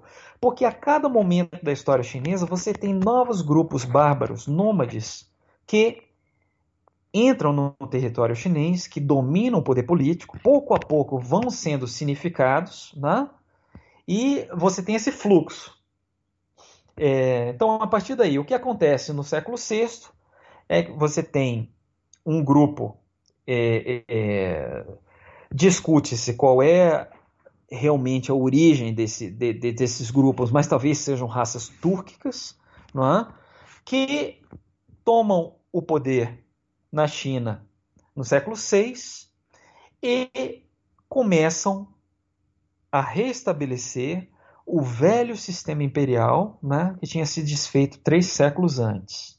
Bem, agora nós explicamos é, como é essa dinâmica histórica, é? Como é que o, o, o Império Chinês ele se desfaz no momento para ser refeito sob uma dinastia bárbara depois. Qual é a consequência disso para a vida intelectual? A consequência disso é que você tem aportes de é, é, em termos de nível de cultura popular, você tem novos elementos que continuam a entrar, né? Por isso, se nós formos fazer uma análise detalhada da cultura chinesa, nós vamos ver, por exemplo, a literatura ela se transforma, a música ela se transforma, entram novos instrumentos, né? surgem novos gêneros literários, dança, artesanato, forma de vestir, né? a estética, quando você vê né? a, a, o tipo de cores, padrões de cores que os chineses usavam, aquele, é, o, o, o gosto em última instância. Pois bem, é, isso em termos de cultura popular. Na alta cultura, em reação a esses novos elementos que estão entrando, você tem o quê? Você tem um reforço da velha ortodoxia. Então, na China, nós encontramos um fenômeno super interessante. Enquanto a sociedade ela está sempre num processo de renovação e diversificação étnica, linguística, né, em termos de costumes, na parte da ortodoxia intelectual, você tem um recrudescimento, né? cada vez maior, um conservadorismo cada vez mais, mais extremo. Um caso, um, um caso muito importante para nós ilustrarmos isso, nós estamos saindo, eh, nós já estamos chegando agora no século, século 11, 12 mais ou menos. Naquele momento a China ela tinha se fragmentado mais uma vez você tinha basicamente do, dois corpos políticos. Né? No sul, você tinha uma dinastia, que ela era chinesa, e no norte você tinha uma dinastia bárbara. Naquele momento, é, por que eu cito esse caso? Esse caso da dinastia Song, Song, né? S-O-N-G. Eu cito esse caso porque a dinastia Song ela foi determinante é, para tudo que veio depois, né? até o século XX. Nesse caso, a dinastia Song ela era inferior militarmente, como é, como é regra, né? chineses inferiores militarmente aos povos nômades. Nesse caso, o, o, o, o endurecimento da ortodoxia intelectual, né? ele chegou a, a, ao seu estágio mais avançado. Nesse momento, você teve um, um, mais ou menos por decreto imperial, em que o confucionismo ele foi assinalado como a única ortodoxia. Taoísmo e o budismo eles se tornaram mais ou menos como, como é, caudatárias. Elas ainda tinham espaço na cultura oficial, mas elas, a partir desse momento, elas nunca mais se afirmaram como tinha sido antes do século VI. Esse processo que amadurece na dinastia Song, amadurece no século XI, né? ele tinha sido iniciado justamente no século VI na dinastia Tang. Mas na dinastia Tang, é, como era essencialmente era uma dinastia bárbara que estava chegando ao poder e era uma dinastia que tinha é, profundas relações pessoais e institucionais com a igreja budista, né? o budismo ele ainda se manteve, manteve seu prestígio, manteve-se como uma doutrina importante por ainda um, um conjunto de séculos. É, mais ou menos no século 9, né, os muçulmanos eles começam, você tem uma invasão islâmica da Ásia Central, eles começam a, a marcar posições e com isso o budismo, é, pelo menos o budismo que era a fonte do budismo chinês, desaparece. Então mais ou menos é essa a, a, a influência. Não é? é? nós podemos dizer que a partir do século VI, no século VI você chega 6, 7, 8, você tem o auge da, da, da nós, nós, podemos falar dessa forma, né? o auge da cultura chinesa com uma cultura cosmopolita. Mas a partir daí, com essa nova reunificação, você também tem as sementes da, de uma rigidez cada vez maior da, da, da, da cultura é, mainstream chinesa, por assim dizer. É, sociologicamente, por que isso aconteceu? Uma razão muito importante é a questão do patrocínio estatal. Como eu disse agora há pouco, no período de desunião, séculos III ao século VI, era possível a escolas de pensamento, artistas, buscarem patrocínio, buscarem proteção em cortes que não estavam submetidas a uma autoridade central. Mas a partir do momento em que você tem o um fortalecimento da, da administração burocrática, você tem, obviamente, uma, um reforço da imposição dos padrões. É, não apenas políticos e legais, mas também padrões estéticos, padrões intelectuais que vinham da corte central. Né? Então, essa, essa é, esse é o grande paradigma da cultura chinesa. Quanto mais forte o poder central, mai, maior é a pressão sofrida pela cultura é, no sentido de não se diversificar, de seguir aquilo, os ditames, né, aquilo que é visto como de bom gosto, aquilo que é, é, é, é aprovado pelas autoridades centrais. Então, o patrocínio estatal, essa é, uma, essa é uma lição muito importante. Né? A partir do momento que os artistas intelectuais, quanto mais eles dependem do patrocínio estatal, mais eles têm que se adequar a uma cultura oficial. Então, essa é, é uma, uma lição do que nós chamamos do Império Tardio Chinês. E, de fato, de fato, é, se nós vamos pensar assim, ah, o que é que há de interessante em termos de pensamento, de filosofia chinesa a partir do século XII, Bem, essencialmente é a, é a linha oficial, que, que, que se chama de novo confucionismo. Né? Esse novo confucionismo ele realmente é interessante, ele vale a pena ser conhecido, mas é, com, com muita rapidez né, ele se transforma num tipo de jargão. É, se você estuda um texto do século XIII, ainda é fácil de você perceber mas e, o vocabulário, as referências, o, o, o tipo de, de, de, ideias eh, se cristalizam, é, adquirem uma, uma, uma, forma tão, tão, tão arraigada não é, na, na, na cultura oficial que nós, né, estrangeiros, nós irmos estudar essa cultura, essa cultura posterior é, é extremamente difícil, né? Então é, é, dessa forma que nós podemos nós podemos resumir a influência do novo tipo de império chinês, né, que começa com a dinastia Tang, mas que é reprisado é, com intensidade cada vez maior do controle central nas dinastias posteriores. Então, quem se interessa por, por cultura chinesa, é, de repente é mais interessante. Óbvio, em primeiro lugar, né, a cultura clássica, a época das, das 100 escolas, e depois esse período de desunião, estudar os textos do século III ao século VI. Né? É, você tem uma maior diversidade de visões, você tem uma maior ambição intelectual, por assim dizer, e você tem uma maior abertura espiritual. Eu acho que esse período eles são mais interessantes. Mesmo assim, dá para dizer que depois do século XIII houve estagnação do pensamento. É, a relação entre as três doutrinas é, permaneceu de certa forma estável a partir desse momento? Uhum. É, bem, bem, essa, essa serve de. Poderia servir de conclusão para uma história do pensamento chinês, mas não é bem assim. Né? Bem, em primeiro lugar, quais são as três doutrinas? As três doutrinas são confucionismo, budismo e taoísmo. Nós podemos dizer que as três doutrinas são a essência da cultura chinesa a partir do século III depois de Cristo, é quando o budismo começa a entrar na China. Né? Agora há pouco eu já ensaiei um pouco essa resposta. Né? Houve estagnação do pensamento chinês? Sim, no que se refere à ortodoxia, no que se refere à ideologia imperial, no que se refere o quê? A, a, a, a, a forma como a burocracia chinesa ela se apresentava e ela se afirmava diante da sociedade.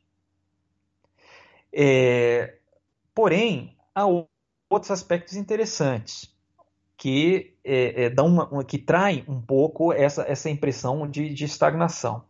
Por exemplo, o desenvolvimento da cultura popular chinesa, que é talvez o, o aspecto mais interessante né, da, da, da, da, da história cultural da China após o século XIII. Após o século XIII, talvez não seja tão interessante estudar a cultura, a, a, a filosofia, do que estudar literatura, do que estudar costumes. Né? Quem gosta de folclore, quem gosta de artes, eu acho que é, é, a partir do século XIII você tanto tem mais material para estudar, como a diversidade de perspectivas ela é maior. Né? É, um outro aspecto, é, um outro ponto que pessoalmente me atrai é, embora a, o jogo já estivesse terminado, embora o, o novo neoconfucionismo ele, ele estivesse sacramentado como uma única ideologia imperial, mesmo assim você ainda consegue entrever alguns aspectos de luta pela hegemonia. Essa luta pela hegemonia, é, embora ultimamente ela nunca tenha conseguido transformar a natureza do poder imperial, mas ela é, se percebe em diversas partes do território chinês que conseguiram desenvolver sua economia, especificamente no sul, onde havia uma maior independência, não política, é, da, da, corte. O sul era uma região, tradicionalmente, é, é, é, nessa parte do Império Tardio, né, a região mais rica da China, a região mais populosa. Então você tinha uma, uma vida social muito intensa. Por isso, é, você pode entrever em determinados momentos uma tentativa de, de organização da vida comunitária. Por exemplo, surgiam é, o que eles chamavam de academias. Né? Academias eram mais ou menos é, escolas, centros de convivência mantidos com o capital das famílias mais ricas locais, e lá você tinha, além do ensino da ortodoxia, você tinha a, a oportunidade né, é, de comerciantes as classes mais abastadas de organizarem saraus literários, é, saraus filosóficos. E é nesse momento que surge uma, um, um, tipo de escola filosófica, né, um ramo da, da, da ortodoxia, que é muito interessante, que ele tenta revigorar a, a, a, a fé budista, mas por meio do vocabulário intelectual confuciano, que você chama da escola do coração-mente. Né? É, como assim coração-mente? Coração, é, na, na, psicologia budista, né? psicologia é, chinesa em geral, o coração ele é visto, ele acumula tanto as funções racionais como as funções emocionais. Então, é, essa, essa doutrina ela se opunha à ortodoxia imperial neoconfuciana, que advogava a primazia do princípio. Princípio como sendo as formas, os padrões imutáveis né, seguidos pela, pelo universo e pela sociedade. Aí a coisa está ficando um, um, pouco mais esotérica, mas o que eu quero dizer é justamente isso. Né? A partir do século XIII, é, embora a cultura oficial ela tenha realmente se enrijecido, você consegue encontrar em termos de cultura popular, né? é, especialmente nessas, nesses centros é, comerciais da China, uma, uma, série de, de visões que podem é, ser exploradas como, como alternativas interessantes. Também, do lado do, do taoísmo, do lado do budismo, você vê tentativas de, é, de talvez nós possamos usar esse termo, né, de, de, de renascimentos, o budismo tentando se revigorar. Afinal de contas, isso nunca conseguiu vingar. Não é? É, em termos de, de budismo autóctone, budismo chinês. Mas nessa época, justamente nessa época, a partir do século XIII, o budismo tibetano ele é transmitido à, à, à corte chinesa e ele começa a ter uma, uma influência.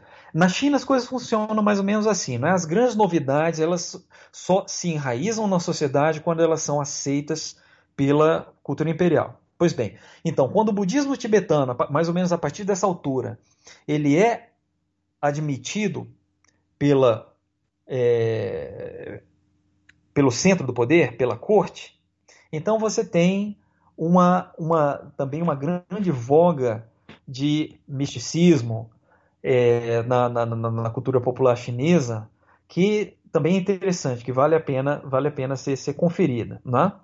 Então, é, resumindo, é verdade, você teve uma certa estagnação, é, particularmente para nós né, que, que estamos mais interessados pelo problema da filosofia. Mas, do lado da cultura popular e do pensamento popular, não foi de forma alguma uma era de estagnação. Você teve uma grande diversidade. É, é bem é, curioso porque uh, nessa descrição da narrativa do, do, do, pensamento chinês é como se o contato com a modernidade fosse um epifenômeno, né? A modernidade ocidental e toda a revolução cultural fosse um, um fenômeno menor dentro dessa história maior, não? É, essa é uma pergunta extremamente interessante. Bem, eu, eu vou tentar resumir isso numa única frase. A China nunca entrou em contato com a cultura ocidental de fato. Quando a China entrou em contato com a cultura ocidental, mais ou menos na metade do século XIX, essa foi uma relação bastante é, é, é, é desarmoniosa, para dizer o mínimo. Então, a modernidade ocidental como, aí é óbvio, nós eu, eu pessoalmente, nas minhas leituras, meus estudos, eu, eu estou mais relacionado à, à, à etapa mais antiga. É, recentemente eu tenho me dedicado mais ao período de desunião dos séculos 3 ao 6, então não conheço, não, não sou um, um bom conhecedor é, desse período, século XIX, da formação da nova China em 1949. Porém, uma das coisas que eu tenho, posso, posso afirmar com, uma, com uma certa segurança, não é? É por que os chineses escolheram o marxismo para servir de ponte sua entrada na modernidade. Nós podemos dizer, bem, o marxismo, ele, ele, em primeiro lugar, ele é internacionalizante. O marxismo, ele, ele, em momento algum, ele afirma a superioridade da experiência ocidental. Segundo lugar, o marxismo ele critica o imperialismo ocidental. Né? Terceiro lugar, o marxismo ele advoga a prioridade da dos interesses da comunidade sobre o indivíduo, obviamente. Isso aí nós não podemos. Todas essas, eh, todas essas características, né, elas trazem, importam benefícios para os chineses, tanto no, na, na, na redefinição de sua cultura, como na sua projeção internacional. Ou seja, a modernidade ocidental ela foi um epifenômeno para os chineses? Eu não descreveria dessa forma. Chineses, eles passaram por um, um, um período de crise de identidade muito forte, final do século XIX, em que você teve até uh, uh, os extremos de, de se querer cancelar o Confúcio de, de, se de se atribuir toda a razão para o atraso do chinês na época às tradições e ensinamentos de Confúcio, mediante aquele consenso neoconfuciano, que eu me referi agora há pouco, do século XII. Né? Então, é, agora quando nós estamos entrando nessa, nessa, nova, nessa nova fase da China, que é inopinada, né, é, em que ela abriu mão totalmente daquelas estruturas de legitimação e poder que existiam antes. A China hoje em dia é uma república. É, realmente, a, a, a, modernidade ocidental ela foi é, a, absorvida pelos chineses, mas absorvida de uma forma muito diferente, uma versão muito diferente daquela que é, é vingou no século XX. Hoje em dia, não é, com o renascimento do marxismo no Ocidente, na Europa, nos Estados Unidos, hoje em dia filosofia é Marx e Nietzsche, né? no Ocidente. Talvez esse, é, é, a, a, experiência da modernidade chinesa ela não seja tão estranha assim. Mas até a década de 90, essa opção pelo marxismo, né? A, a, o flerte com o comunismo, depois o sistema socialista com características chinesas, ela é uma, uma leitura desviante da modernidade. É, eu acho que a gente já fez um, um, percurso, a gente já fez um percurso de mais de um milênio, de dois milênios aqui, né? Então, três milênios. Três milênios, a gente fez o um percurso de três milênios. Então já tem uma, uma conversa bem longa. É, então eu, eu, acho que vou passar para as perguntas finais, né? Que é as perguntas que eu faço para todos os convidados. A primeira delas hum. é uma pergunta simples: é, o que é filosofia? simples. uh, eu acho, na minha opinião pessoal, filosofia é um produto cultural, é uma prática social. Filosofia ela só pode ser compreendida dentro de uma comunidade linguística. Ela tem, ela, ela está submetida a um conjunto de instituições, a um tipo de convivência entre as pessoas. Óbvio, é, no caso dos gregos, né, você tem um tipo de curiosidade uh, que vai além do dia a dia, que vai além daquele mundo que nós percebemos. Isso é uma coisa um pouco única não é, da, da, da cultura grega.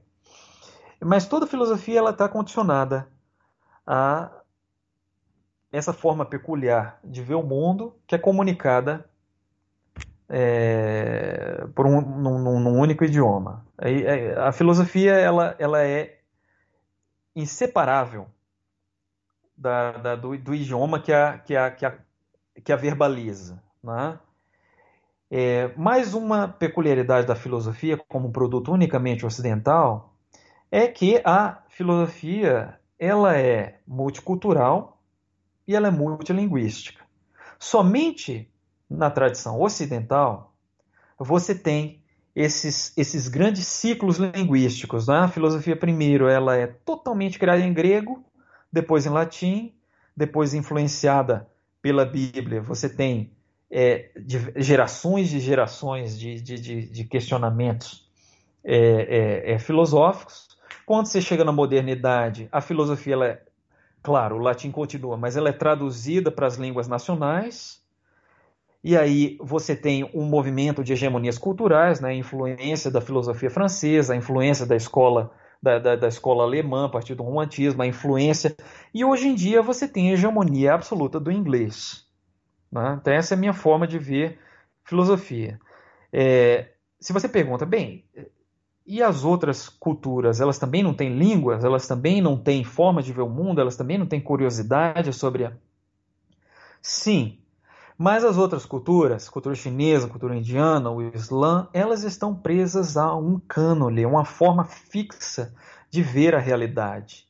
Esses cânones, eles sofrem transformações ao longo do tempo, mas eles são bem mais rígidos do que é, é, a, a, a, os nossos cânones no Ocidente. Você vê, a Bíblia ela começa a exercer influência, mas não é uma, não é uma influência peremptória. Né? Meio século depois, essa influência ela começa a decair.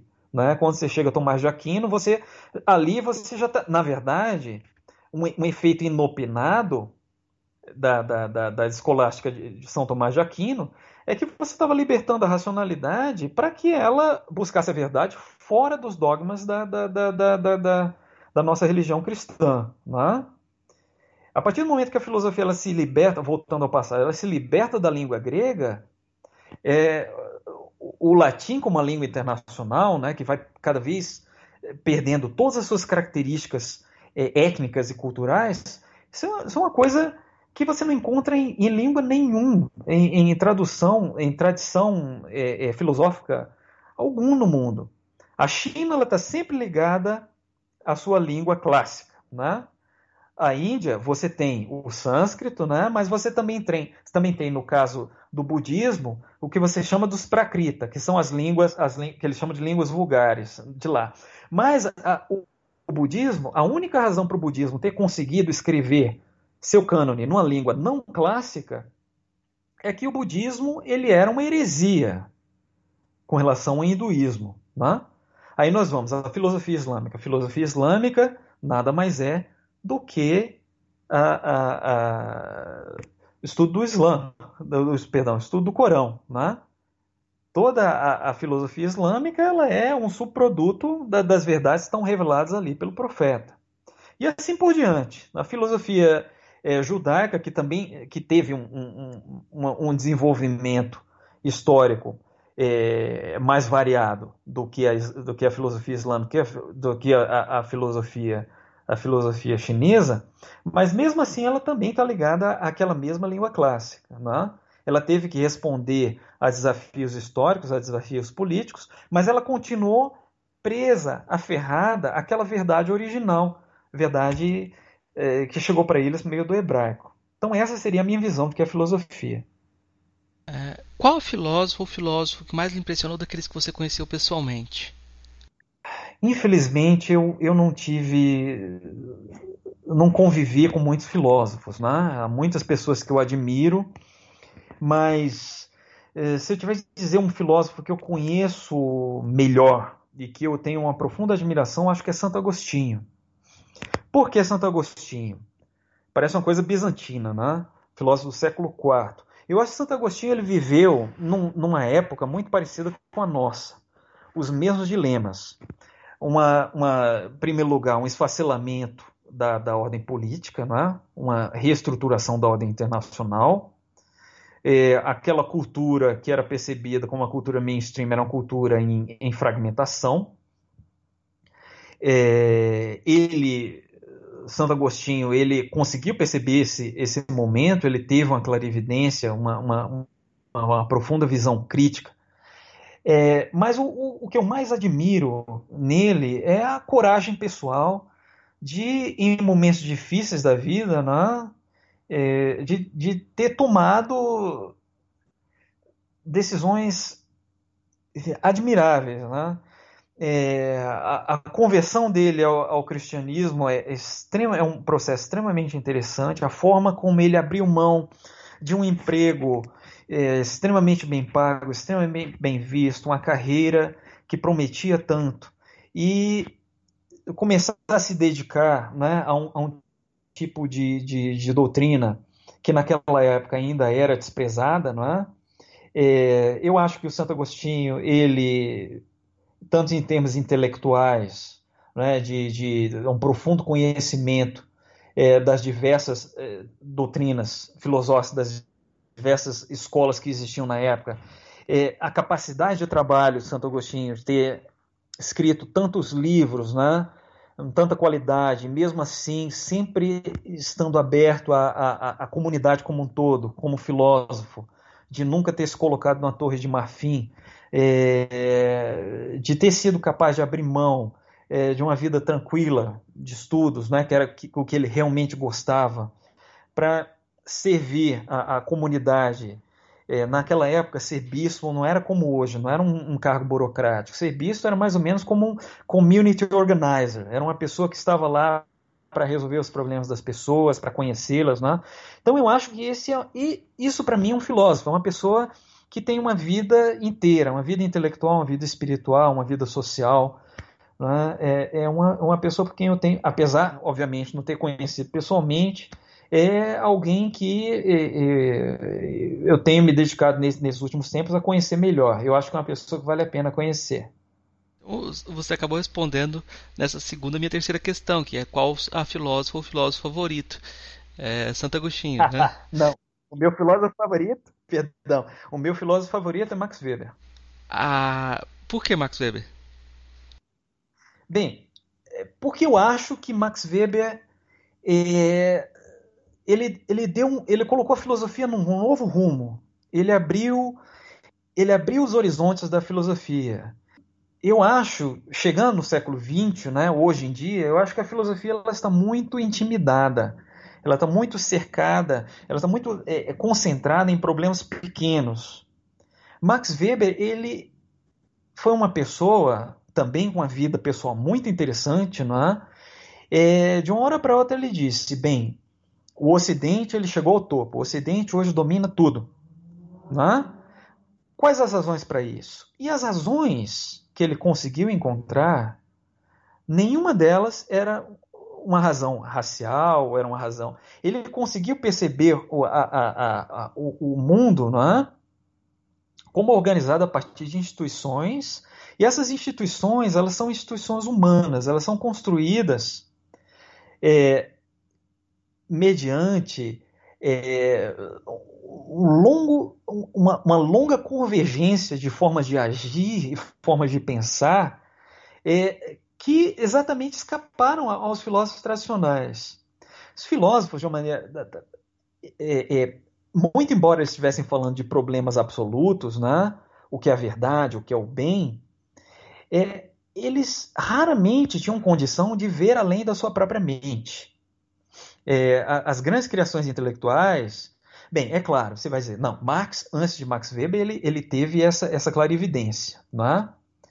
Mas eu acho que o, o, o Max Weber ele foi capaz de dizer: não, vamos colocar aqui de lado a nossa experiência cristã, vamos colocar de lado os nossos valores, vamos tentar entender como é que cada cultura funciona. E assim, você, de uma forma é, é, extremamente racional né, e ao mesmo tempo crítica, você é capaz de identificar é como é que se organizam essas grandes tradições. Eu acho que o livro de Max Weber sobre as religiões chinesas é assim é um, é um, é um trabalho de um, de um gênio. Eu não, não, consigo imaginar como é que uma pessoa que nunca saiu da Alemanha, que não sabia chinês clássico, que não sabia sânscrito, ele foi capaz de aprender o funcionamento daquela sociedade de uma forma é, é, tão cabal. Né? Então, eu acho que se eu tiver falar de um filósofo favorito, eu reconheço, as obras de Max Weber não são fáceis de ler, são poucos os textos que ele publicou em vida, mas eu acho que vale a pena, né? Para uh, todos nós nos conhecemos um pouco, especialmente a história, a história econômica geral. Max Weber escreveu para explicar por que é que o Ocidente ali no final do século XIX ele conseguiu dominar todas as culturas, por que é que houve modernidade no Ocidente, por que é que houve um salto tecnológico, por que é que houve um salto intelectual. Naquele livrinho, né, um livro não, não muito longo, ele consegue colocar ali todas as explicações. E nenhuma delas passa por raça. Nenhuma delas passa por, por, por eurocentrismo. Né? Eu, eu, eu gosto muito desse filósofo. Então vamos passar para a nossa sessão final, que é das indicações. É, professor Jorge, o que você indica para os nossos ouvintes é, em termos de leitura, filmes, música, o que o senhor quiser indicar? Uhum. Filme, eu acho que é, dentro dessa nossa perspectiva de entender o outro, é, eu recomendo um filme recente do Martin Scorsese chamado Silence. Eu acho que é muitas pessoas já devem ter visto, né? Mas é, é, de repente nós podemos pensar ali desse lado da relação entre a cultura ocidental e culturas não ocidentais. Claro, nós podemos olhar também do problema do, do âmbito pessoal, né? É, de como um, um, um, missionário ele se dá conta de que a revelação Jesus Cristo, ela não necessariamente ela, ela seria aceita por todos. Nós podemos ver desse lado. Mas o que eu acho mais interessante nesse filme Silence é a relação entre a cultura ocidental essa ideia, nós podemos pegar ali a ideia como uma metáfora da, da, da globalização, né, a globalização liberal, e nós nos damos conta de que talvez as coisas não sejam bem assim. Né?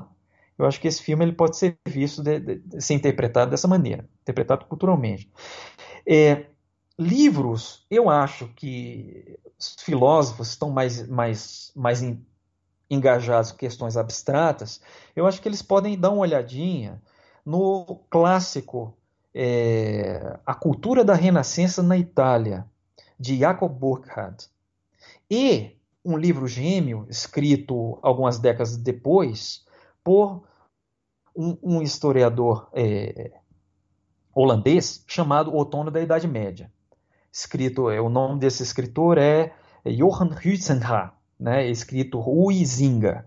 Esses dois livros eles são muito interessantes porque eles são um retrato da modernidade.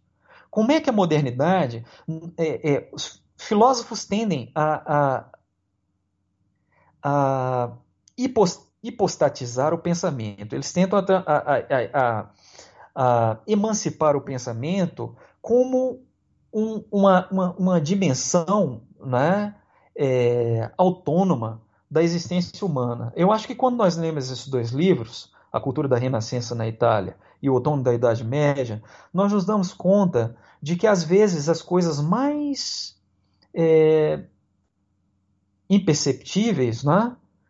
tipo de roupa que você veste, qual é o tipo de, de, de, de comida que você prefere, isso no fundo vai ter um, um efeito borboleta ali para a, a, a, as práticas sociais. Né? Esse termo é muito importante para a filosofia. Isso vai ter um, uma, uma, uma, uma, função né, de moldar a, a, nossa percepção da realidade. Então ali é, os livros, esses dois livros são extremamente bem escritos, extremamente instigantes. É, o material é muito rico, não é? e são um pouco a, assim, a síntese do que vem acontecendo na cultura europeia desde aqueles séculos 13 e 14, ali onde o, o jogo ficou mais ou menos definido. Eu acho que são bons livros, né? Falei de filme, falei de livros, mais alguma coisa? É, música, você tem pesquisado música também, né? Ah, música eu, eu, eu, eu, eu tenho um gosto um pouco, um pouco, eu posso dizer, não mainstream. Eu gosto muito de heavy metal. então eu acho, bem, eu gosto muito de uma banda, é, eu gosto muito de bandas finlandesas, né? Eu acho que as minhas bandas favoritas hoje, uma delas é a Amorphis, né? Amorphis, eu acho que é um é fantástico o, o tipo de música que eles fazem. Eu, eu, bem, eu gosto muito de uma banda sueca chamada Dark Tranquility, da Suécia, né? death metal melódico. É...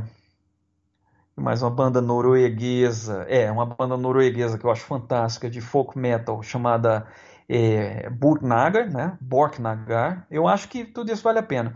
É, Heavy metal eu não sei como, como justificar de uma, forma, de uma forma intelectualizada. Por que, é que uma pessoa tem que ouvir heavy metal?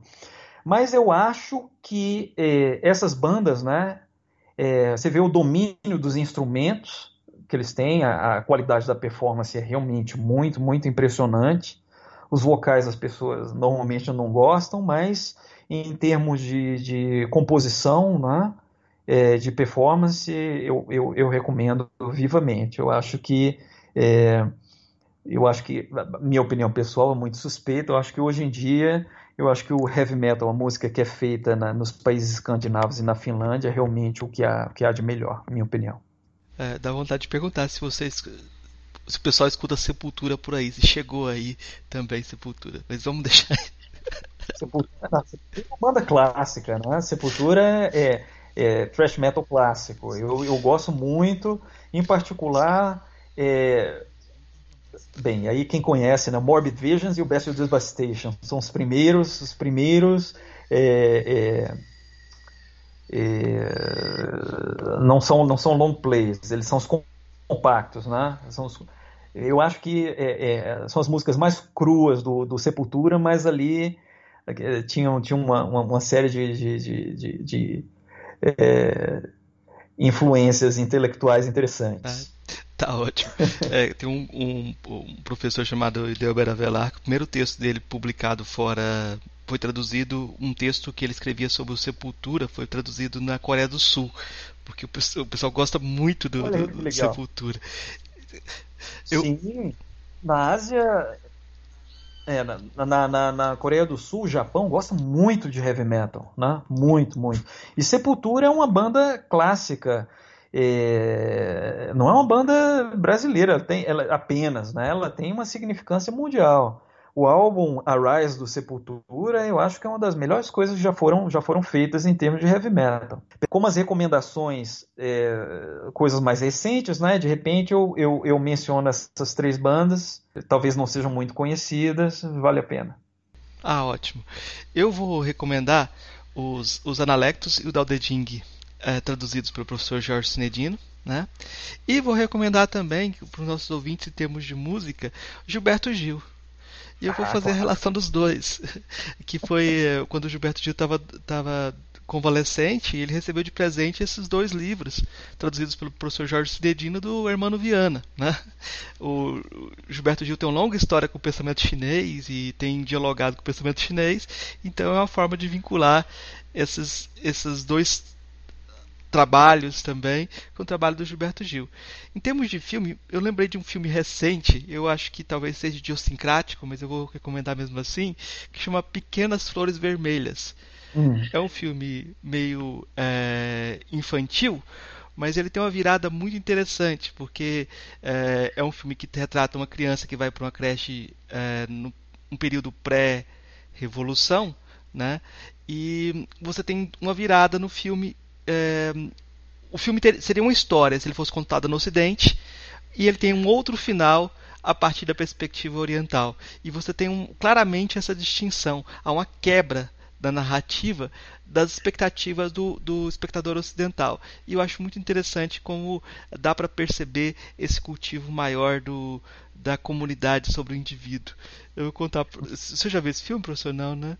Infelizmente não, anotei aqui. Eu vou, eu vou checar. Ah, então eu não vou, não vou te contar o final da história, mas é, é interessante, é, é, interessante só essa, é, essa perspectiva. O, a, o ocidental tende a ver a, a história heróica, né? do uhum. indivíduo, uhum. né? E ele vai quebrar essa expectativa de uma forma bem interessante, né? Uh, então eu vou deixar espaço aberto para suas palavras finais, professor, professor divulgar. Ah, outra coisa, eu esqueci de, de, de, indicar que é importante, que é justamente o, o, podcast, o programa de rádio que você tem desenvolvido, né? Sobre o, o pensamento chinês. Queria que você comentasse um pouquinho sobre isso e indicasse para os nossos ouvintes também. É, esse, essa iniciativa é de, de apresentar para as pessoas que têm interesse geral em filosofia chinesa, né, história de pensamento chinês, um conjunto de autores e de obras que serviriam mais ou menos assim como o currículo básico. Né? É, nesse primeiro ano eu falei sobre Confúcio e os Analetos, Lao e Tao Te Ching, e nós estamos agora fazendo sobre Mêncio e sua obra. No ano que vem, nós vamos fazer sobre o Zhuangzi, né, que é um autor extremamente interessante. Posso dizer que é a primeira obra-prima da literatura chinesa, é, mas ele também é um pensador taoísta. Depois do Zhuangzi, nós vamos falar sobre a arte da guerra de Sun Tzu, né, Sun Tzu. E por último, nós vamos falar das canções de Chu, é a primeira coletânea de poesias da China, mas que também tem relações muito interessantes com xamanismo, com, com, com é, manifestações espirituais, é, de, um, de um poeta chamado Tuyan. É, essas transmissões estão sendo feitas pela, pela Rádio China Internacional, é, estão à disposição lá, é, bem, em primeiro lugar são transmitidas em rádio, né, Brasil e Portugal, quinta e sexta-feiras, horário me falha, mas depois de serem transmitidas, os, os arquivos estão disponíveis na página da Rádio China Internacional. Então vou deixar espaço então, aberto para a é. sua mensagem final, o que você quiser divulgar, o que você quiser falar para os nossos ouvintes. Não, é agradecer mais uma vez né, a oportunidade de, de conhecê-lo, conversar, trocar ideias. Eu, eu acho que essa é uma iniciativa extremamente válida. Eu vi que esse, esse trabalho já vem sendo realizado há algum tempo, já tem uma quantidade expressiva de contribuições. Eu acho que um fórum dessa natureza é, é muito necessário no nosso país. É? Nós temos que colocar à disposição diferentes grupos, diferentes é, formas de pensar. Eu acho, no meu caso, é, eu não sou exatamente um filósofo, mas eu, eu acho que a filosofia ela, ela pode servir como um, um ponto de partida para entendimento da realidade, né? se nós soubermos é, realizar uma, uma é, uma apreciação mais crítica né, de, de como a filosofia está relacionada às culturas. E, bem, é, é, eu cheguei a acompanhar outras transmissões e eu aprendi bastante com elas. Né? Eu acho que formas válidas de ver esses problemas e eu desejo todo sucesso. Tá, muito obrigado, professor. Eu agradeço muito a sua disponibilidade para cobrir, uh, acompanhar com a gente mais de 3 mil anos em duas horas. É, é, um desafio muito grande. E espero poder contar com o senhor em, em próximas conversas, uhum. talvez sobre autores mais específicos uhum. ou alguma coisa uh, diferente. Mas eu acho que foi, um, foi um, uma, uma boa conversa. O ouvinte, a ouvinte vai aprender bastante com, com essa com esse nosso diálogo. Né? Com todo prazer, muito obrigado, sobretudo pela, pela paciência e resiliência, não é? Ei, gostou do nosso episódio? Apoie a gente lá no Catarse, é só 5 reais por mês, o preço de um cafezinho. Ajuda a gente a continuar divulgando a filosofia no Brasil. catarse.me barra filosofia underline pop.